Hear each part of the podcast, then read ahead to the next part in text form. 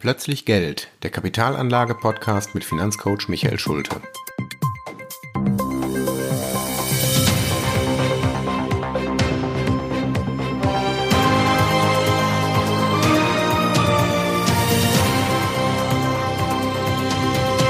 Folge 13 Wert- und Bewertung von Aktien.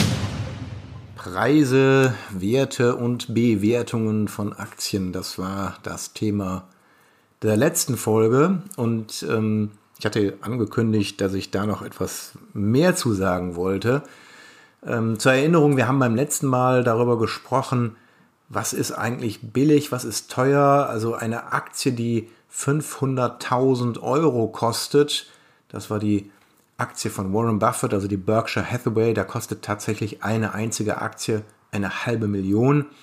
Ähm, ist das teuer und ist eine Aktie der insolventen Wirecard AG, mit der man immer noch handeln kann, die jetzt gerade 3 Cent kostet, ist das billig?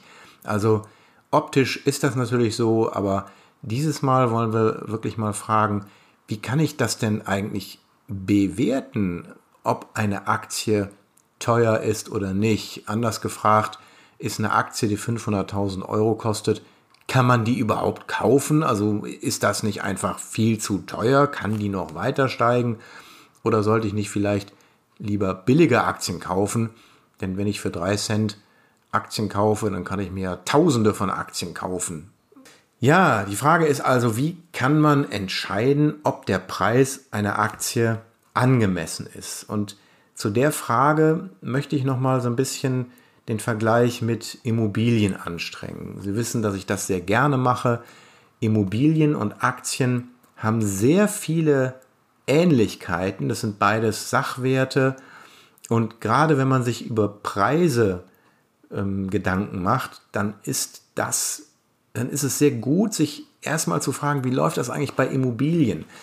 Vielleicht hören Sie sich nochmal die Folge 3 meines Podcasts an. Da habe ich auch schon auf die Ähnlichkeit von Aktien und Wohnungen hingewiesen. Da ging es auch um die Frage, was ist eigentlich der Wert und die Bewertung, wie kommen Preise eigentlich zustande, warum haben wir den Eindruck, dass Immobilien so sicher sind und Aktien so stark schwanken. Also das war alles Thema in der Folge 3. Das ist tatsächlich spannend, sich das nochmal anzuhören und ist eine gute Grundlage für heute. Fangen wir also mit Immobilien an. Immobilien zu bewerten ist eine sehr, sehr anschauliche Sache und überhaupt nicht so schwer. Wer schon mal selber eine Immobilie vermietet hat, der weiß, wie das funktioniert. Es gibt da diesen Multiplikator, der einem Aufschluss gibt, ist die Immobilie eine gute Anlage oder eher nicht. Machen wir wieder ein kleines Rechenbeispiel äh, mit geraden Zahlen, damit das auch alles recht einfach ist. Nehmen wir mal einen Millionär, der sagt, okay, ich habe eine Million auf dem Konto liegen, ich kaufe mir davon eine Wohnung und vermiete die. Und pro Monat nehme ich 100 Euro Miete. Ja, ich hoffe, da wird bei Ihnen jetzt überall der Kopf rumoren und sagen, Moment mal, also eine Bude für eine Million für 100 Euro zu vermieten, der, der hat was nicht verstanden. Da kann was nicht stimmen. Nehmen wir ein anderes extremes Beispiel. Da ist ein schlauer Investor, der kauft sich eine Garage für 12.000 Euro und kriegt dafür jeden Monat 1000 Euro Miete. Auch da wird einem das Gefühl sofort sagen, nee, geht nicht. Also mit der Garage, da wird es ja klar, wenn ich ein Jahr lang Miete kassiere, also jeden Monat 1000 Euro mal 12 Monate, dann kriege ich 12.000 Euro Miete, dann habe ich ja schon den Kaufpreis raus. Also nach einem Jahr den Kaufpreis für eine Immobilie, wenn es auch nur eine Garage ist, wieder rauszuhaben, das ist offensichtlich dann entweder sehr, sehr billig, das ist, ne, dann habe ich viel zu wenig bezahlt, oder mein Mietertrag ist viel zu hoch. In diesem Beispiel wird jeder verstehen, dass natürlich eine Garage nicht für 1000 Euro vermietet werden kann. Also, wenn ich nach einem Jahr meine Investition rauskriege, dann habe ich offensichtlich ein Schnäppchen gemacht. Die Garage würde ich auch gern haben Umgekehrt, wenn ich für eine Million 100 Euro Miete kriege, da ist auch irgendwas falsch, denn wenn man sich das mal ausrechnet, wenn ich 100 Euro pro Monat Miete kriege und jetzt mal ausrechne, wie lange dauert das eigentlich, bis ich meine Million, die ich dafür mal bezahlt habe, zurückkriege, dann sind das über 800 Jahre. Das kann irgendwie nicht stimmen. Also irgendwo dazwischen muss der angemessene Preis liegen, wo man sagt, okay, das ist ein fairer Preis für eine Immobilie. 830 Jahre will ich nicht lang äh, nicht warten und ein Jahr funktioniert nicht, denn da macht uns natürlich die Marktwirtschaft einen Strich durch die Rechnung. Also der gierige Garagenvermieter, der für seine Bude 1000 Euro Miete haben will, dem wird man einen Vogel zeigen. Der müsste also seine Miete deutlich senken, damit er Mieter findet. Und umgekehrt, der Millionär, der für 100 Euro seine Luxuswohnung vermietet, der wird sofort von Mietern überrannt, wenn er diese Anzeige geschaltet hat. Er wird also sehr schnell selber merken, dass seine Mietvorstellung vielleicht doch etwas zu niedrig war und wird mit der Miete hochgehen. Es muss also irgendwo eine Art Gleichgewichtspreis, Gleichgewichtsmiete existieren, ähm, wo ich mich als Vermieter wohlfühle und wo ich sage, okay, da gibt es also eine Anzahl von Jahren X, die ich warten muss, bis ich über die Mieterträge meine Investition wieder rausgeholt habe. So, und da gibt es tatsächlich eine Zahl. Ähm, ich habe schon angedeutet, wer selber Vermieter ist, der kennt diesen Multiplikator, denn nichts anderes sagt der Multiplikator aus. Und der liegt bei uns derzeit, muss man sagen, das ändert sich auch, bei etwa 30 Jahren. Das heißt, wenn ich nach 30 Jahren über die Mieterträge, die Mieteinkünfte, meinen Kaufpreis zurückbekommen habe, dann ist das etwas, wo der Investor sagt, jawohl, da fühle ich mich fair behandelt, das ist okay. Und wo umgekehrt der Mieter sagt, ja, das ist eine Miete, die zahle ich so gerade noch. Nehmen wir mal wieder auf unseren Millionär. Wenn man das ausrechnet und sagt, okay, wenn ich nach 30 Jahren eine Million Mietertrag haben möchte, dann kann ich pro Monat 2800 Euro Kaltmiete aufrufen. Wenn ich also diese Million, den Kaufpreis, durch die Jahresmiete, das sind dann 33.600 Euro, teile, dann kommt 30 heraus. Das ist also das Verhältnis des Preises oder der Anschaffungskosten zum Ertrag. Das ist also im Immobilienjargon der Multiplikator. Wenn der Multiplikator nicht bei 30, sondern bei 20 läge, dann würde das bedeuten, dass ich schon nach 20 Jahren meine Investition rauskriege. Das wäre dann also günstig. Ein niedriger Multiplikator heißt, dass das günstig ist. Wenn ich also für meine ähm, Immobilie eine Million bezahle und einen Multiplikator von 20 habe, dann kann ich sagen, dann war diese Million offensichtlich ein Schnäppchen. Umgekehrt, wenn ich einen Multiplikator von 40 kriege, weil ich eben nicht mehr Miete bekomme, dann muss ich mir im Nachhinein sagen, Mist, da habe ich offensichtlich für die Immobilie zu viel bezahlt. Also ein kleiner Multiplikator ist immer gut für den Käufer, ein großer Multiplikator ist aus Ertragsgesichtspunkten schlecht. Bei Aktien hm, gibt es den gleichen Zusammenhang. Nur heißt das hier nicht Multiplikator, sondern Kurs-Gewinn-Verhältnis oder abgekürzt KGV. Man hört auch bei Leuten, die sich für furchtbar schlau halten, gerne mal den finanzdenglischen Begriff Price Earnings Ratio oder PER oder auch P-R abgekürzt. Das ist wieder halt so ein Begriff nach dem Motto, ich weiß was, was ihr nicht wisst. Also KGV, Kurs-Gewinn-Verhältnis, das ist das deutsche Wort, was auch genau das sagt, was es ist. Es ist einfach der Quotient aus dem Kurs, aus dem Börsenkurs der Aktie geteilt durch den Gewinn pro Aktie.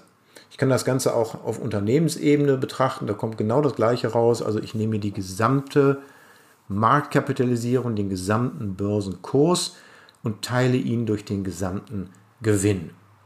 So, und auch da gibt es eine Art Gleichgewichtspreis, bei dem man sagen kann, okay, da sind sich die Investoren offensichtlich irgendwie einig, dass das ein faires Kurs-Gewinn-Verhältnis ist. Und das liegt bei deutschen Aktien, muss man sagen, etwa bei 15. 15, das ist die Hälfte von 30, haben wir eben gesagt. Das heißt, als Aktionär erwarte ich bereits nach 15 Jahren, dass meine Investition zurückkommt. Ja, wie kommt das? Also warum habe ich da nur die Hälfte der Zeit, bis ich mein Geld zurückkriege? Das liegt natürlich am Risiko, am gefühlten Risiko. Ich glaube einfach bei Aktien, dass ich da ähm, nicht so sicher bin wie bei einer Immobilie. Das ist einfach so dieser Gedanke, Immobilien sind sehr sicher. Deshalb möchte ich bei Aktien einfach weniger Zeit warten oder eine höhere Rendite haben. Denn dieses Kurs-Gewinn-Verhältnis und die Rendite ist im Grunde das gleiche. Das erkläre ich noch. Das eine ist der Kehrwert des anderen. Aber dazu später. Gut, also nur die Hälfte des, des Multiplikators von Immobilien haben wir bei Aktien. Ich hatte schon gesagt oder angedeutet, das gilt für deutsche Aktien. Ähm, in den USA ist das nicht so. Da sind solche Kursgewinnverhältnisse eher auch so in Richtung 20. Also amerikanische Investoren sind bereit, mehr für Aktien auszugeben, also teurere Aktien zu kaufen, als deutsche Investoren. Wenn ich jetzt gesagt habe, dass das ein normales Kurs-Gewinn-Verhältnis ist, was zum Beispiel für den DAX gilt, also wenn man sagt, okay, im DAX haben wir ein mittleres Kurs-Gewinn-Verhältnis von 15, dann weiß man, alles klar, im Moment haben wir normale Verhältnisse. Wenn äh, das Kursgewinnverhältnis unter 10 liegt, das gibt es immer mal wieder. Wir hatten zum Beispiel während der Corona-Pandemie eine Phase, als das Kursgewinnverhältnis deutlich unter 10 lag im DAX dann ist das in aller Regel ein echtes Kaufsignal. Dann haben wir Schnäppchenpreise. Umgekehrt, wenn dann das Kursgewinnverhältnis über 20 oder sogar über 30 geht, das hatten wir auch. Das hatten wir so um die Jahrtausendwende, als wir diesen Dotcom-Hype hatten oder die Dotcom-Bubble, wie es auch genannt wurde. Da hatten wir auch im DAX Kursgewinnverhältnisse von über 30. Dann weiß man, hoppla, größte Zeit auszusteigen weil jetzt haben wir offensichtlich zu teure Aktien, wir haben eine Blasenbildung. Das sagt die Lehrbuchmeinung. So, und jetzt muss man einfach mal alles, was ich bis jetzt gesagt habe, sich aus dem Kopf räumen. Denn jetzt möchte ich mal ein anderes Beispiel nennen. Und zwar, was gerade an der Börse passiert. Wir haben gerade einen Hype, auch sowas wie eine Bubble, eine Blase. Und zwar im Bereich KI, künstliche Intelligenz. KI ist in aller Munde, also ich merke es immer wieder. Ich werde demnächst auch ein Newsletter zu dem Thema schreiben, ist hochinteressant. Aber egal, wo man hinguckt, überall wird nur noch über KI gesprochen und Chat-GPT und Bilder, die plötzlich irgendwo auftauchen, wo der Papst irgendwie einen komischen Mantel anhat oder Barack Obama und Angela Merkel am Strand äh, Volleyball spielen und was weiß ich nicht alles, was man mit KI alles machen kann. Eine der Firmen, die sehr, sehr eng an diesen KI-Hype angedockt sind, ist die Firma Nvidia. Nvidia kennt jeder, der einen Computer hat, denn in fast jedem Computer sind Nvidia-Grafikkarten drin. So eine Grafikkarte ist nichts anderes als ja, eine Art Computer im Computer, der macht nichts anderes, als dass er ein, eine lange, lange Zeile von Code, also von Programmzeilen, in Bilder übersetzt. Also immer dann, wenn ich künstliche Bilder erschaffen möchte oder künstliche Filme, das haben wir ja nur auch in Hollywood-Produktionen häufig, dass mit Hilfe von KI Menschen jünger gemacht werden oder einfach irgendwelche Fantasiewesen entstehen, dann ist immer Nvidia beteiligt, weil Nvidia der Weltmarktführer für Grafikkarten ist. Nvidia hat extrem profitiert von diesem KI-Hype und äh, Nvidia hat ein Kurs-Gewinn-Verhältnis von aktuell, Achtung, 280. 280. Ich muss also als Investor 280 Jahre warten, bis sich mein Investment gelohnt hat. Da muss man sich doch an den Kopf fassen und sagen, ist das, ist das realistisch? Die Antwort auf diese Frage ist wie immer die Zukunft. Denn an der Börse wird die Zukunft gehandelt und nicht die aktuelle Situation. Das heißt, wenn jemand bereit ist, für eine Aktie das 280-fache des Jahresgewinnes zu bezahlen, dann geht dieser Anleger davon aus, dass im nächsten Jahr der Gewinn dieses Unternehmens steigen wird. Das kann man auch für, mal durchrechnen jetzt für, für Nvidia. Gehen wir mal davon aus, dass Nvidia im nächsten Jahr seinen Gewinn verdoppeln würde. Dann würde sich im nächsten Jahr das Kurs-Gewinn-Verhältnis halbiert haben für diesen Anleger, denn der hat ja damals den Kurs noch bezahlt. Er hätte also jetzt nach einem Jahr ein Kursgewinnverhältnis von 140. Im nächsten Jahr gibt es nochmal eine Gewinnverdopplung und schon kann sich über an, unser Anleger über ein Kursgewinnverhältnis von 70 freuen. Im dritten Jahr wieder eine Verdopplung, Kursgewinnverhältnis liegt bei 35 und im vierten Jahr hätten wir dann ein Kursgewinnverhältnis von na, so um die 17, wo wir gesagt haben, das wäre normal. Man kann an diesem Rechenbeispiel schon erkennen, wie illusorisch die Vorstellungen der Anleger sind, äh, wenn sie bereit sind, solche hohen Kursgewinnverhältnisse zu bezahlen.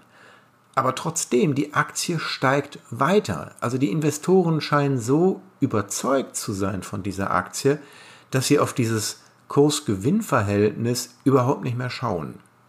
Ein Gegenbeispiel ist die Firma BMW. BMW hat seit zehn Jahren kaum ein Jahr erlebt, wo das Kursverhältnis, Kursgewinnverhältnis über 10 gelegen hat. Bei Nvidia haben wir seit 10 Jahren nie ein Kursgewinnverhältnis unter 30 erlebt. Also die Nvidia-Aktie ist per se schon immer mindestens dreimal so teuer wie die BMW-Aktie. Also, ich habe eben ja schon gesagt, wenn ich ein Kursgewinnverhältnis unter 10 habe, ist das ein absolutes Kaufsignal. Also, was sollte ich jetzt machen? Sollte ich BMW kaufen und Nvidia nicht? Schauen wir uns mal den vergangenen Kursverlauf an. BMW hat in den letzten fünf Jahren seinen Aktienpreis von 80 auf 95 erhöht. Das sind 20 Prozent in fünf Jahren. Ja, Ne? Gibt bessere Aktien. Also fünf, äh, fünf Jahre 20 Prozent, das sind unter 4 Prozent pro Jahr. Ich sage ja immer so, die durchschnittliche Aktienrendite liegt bei etwa 7 bis 8 Prozent.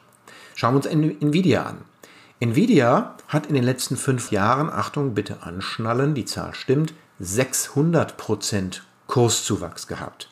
Also vor fünf Jahren war der Kurs bei 60 Heute steht er so bummelig bei 430.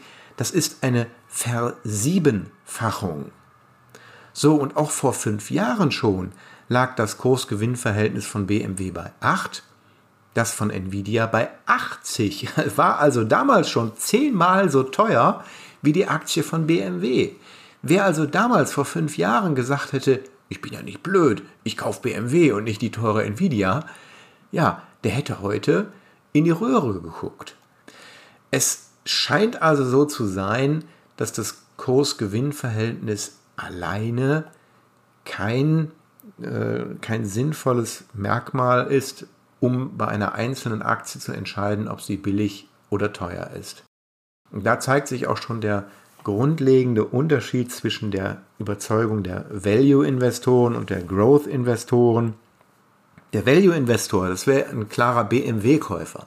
Der wird natürlich nicht nur deshalb BMW kaufen, weil das Kursgewinnverhältnis niedrig ist. Da gibt es noch viele, viele andere Faktoren. Aber das Kursgewinnverhältnis ist für den Value-Investor eine wichtige, wenn nicht gar die wichtigste Kennziffer, um eine Aktie einzuordnen. Den Growth-Investor dagegen interessiert das Kursgewinnverhältnis gar nicht und deshalb ist es auch möglich, dass Growth-Investoren so fantastische Renditen erzielen, wenn sie auf Aktien setzen, die heute schon ein illusorisches Kurs-Gewinn-Verhältnis haben. Denn manchmal ist es tatsächlich so, solche Aktien steigen und steigen und steigen und kein Mensch kann sich erklären, warum eigentlich, warum sind die Anleger so bullish, wie man das im Börsenjargon nennt. Also warum glauben sie, dass die Kurse weiter in den Himmel schießen? Das ist auch einer der Gründe, warum ich immer Wert darauf lege, sowohl Value-Aktien als auch Growth-Aktien in einem Portfolio zu haben. Die Value-Aktien, also die BMWs dieser Welt, das sind so die sicheren Häfen, wo es nicht so sehr auf Kursgewinne ankommt, sondern eher auf Stabilität. Und die Nvidias oder auch Teslas dieser Welt, das sind so die Schnellboote, die sich eben wirklich in relativ kurzer Zeit tatsächlich verdoppeln, vervierfachen, äh, wie wir das gesehen haben in den letzten fünf Jahren. Und das ist dann eben auch der Grund, dass die Investoren auf diesen fahrenden Zug aufspringen und glauben, das geht immer so weiter. Aber da ist eben Vorsicht angesagt. Man muss irgendwann auch realistischerweise ein bisschen das Gas rausnehmen und seine Growth-Positionen dann auch wieder abbauen. Das nennt man dann Rebalancing, also die Gewinne, die bei diesen aufgepusteten Fonds oder Aktien entstanden sind, schrittweise abbauen und in den eher langweiligen Fonds absichern. Denn irgendwann passiert es, also auch Nvidia wird irgendwann abstürzen, wenn sich die Mehrheit der Anleger plötzlich am Kopf kratzt und sich fragt, ist das wirklich, ist das wirklich möglich, dass Nvidia immer weiter steigt? Ähm, und dann gibt es diese Kettenreaktion in die andere Richtung und solche Aktien können sehr schnell auch wieder in sich zusammenbrechen. Es ist also kompliziert. Ähm, KGV ist wichtig und man kann sich anhand des KGV, des Kurs-Gewinn-Verhältnisses, einen Überblick darüber verschaffen, wie die Märkte im Moment aufgestellt sind. Also wer sich einfach mal darüber informieren möchte, ist es im Moment eher teuer an der Börse, der schaut sich mal das Kurs-Gewinn-Verhältnis im DAX an oder in einem anderen Index. Das ist schon ein verlässlicher Indikator dafür, wie im Moment die Börsenstimmung ist. Aber nochmal die Warnung, man sollte nicht einfach eine Regel herstellen, die sagt, okay, wenn das Kurs-Gewinn-Verhältnis im DAX bei 20 liegt, verkaufe ich alles. Oder umgekehrt, wenn es unter 10 ist, dann Aktienquote 100%.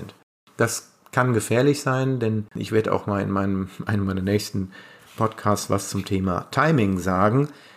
Sie wissen eben nicht, wann der Punkt erreicht ist, wo tatsächlich die Stimmung kippt. Also geht das Kursgewinnverhältnis, wenn es bei 9 ist, sogar noch weiter, noch auf 8, auf 5. Und umgekehrt, wenn es schon über 20 ist, dann kann es auch sein, dass es weiter steigt und man selber nicht mehr dabei war. Gut, ich hatte noch eine, einen Zusammenhang versprochen. Äh, ich habe es kurz angedeutet, dass das Kurs-Gewinn-Verhältnis mit der Rendite zusammenhängt. Das ist ein sehr schöner und einfacher Zusammenhang. Das Kurs-Gewinn-Verhältnis ist einfach der Kehrwert der Rendite. Gehen wir nochmal auf den Multiplikator zurück. Auch da ist es genau das gleiche. Wenn ich einen Multiplikator von 30 habe, dann ist der Kehrwert ein Dreißigstel oder 3,3 Hundertstel oder 3,3 Prozent. Das heißt, eine Immobilie, die einen Multiplikator von 30 hat, bringt mir eine Bruttorendite, also vor Steuern, vor Kosten, von 3,3 Prozent. Wenn ich ein Kurs-Gewinn-Verhältnis von 15 habe, dann ist der Kehrwert ein Fünfzehntel oder 6,6 Hundertstel oder 6,6 Prozent. 6,6 Prozent im Verhältnis zu 3,3 Prozent.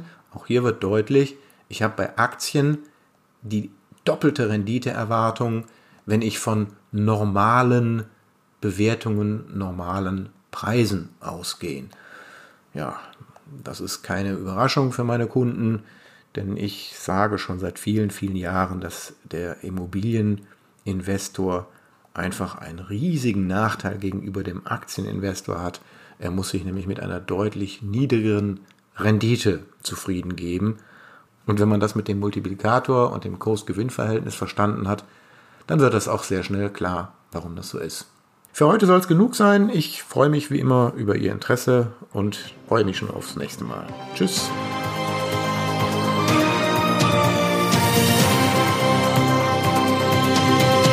Das war Plötzlich Geld, der Kapitalanlage-Podcast mit Finanzcoach Michael Schulte. Für weitere Folgen abonnieren Sie unseren Podcast und schauen Sie auf meiner Website vorbei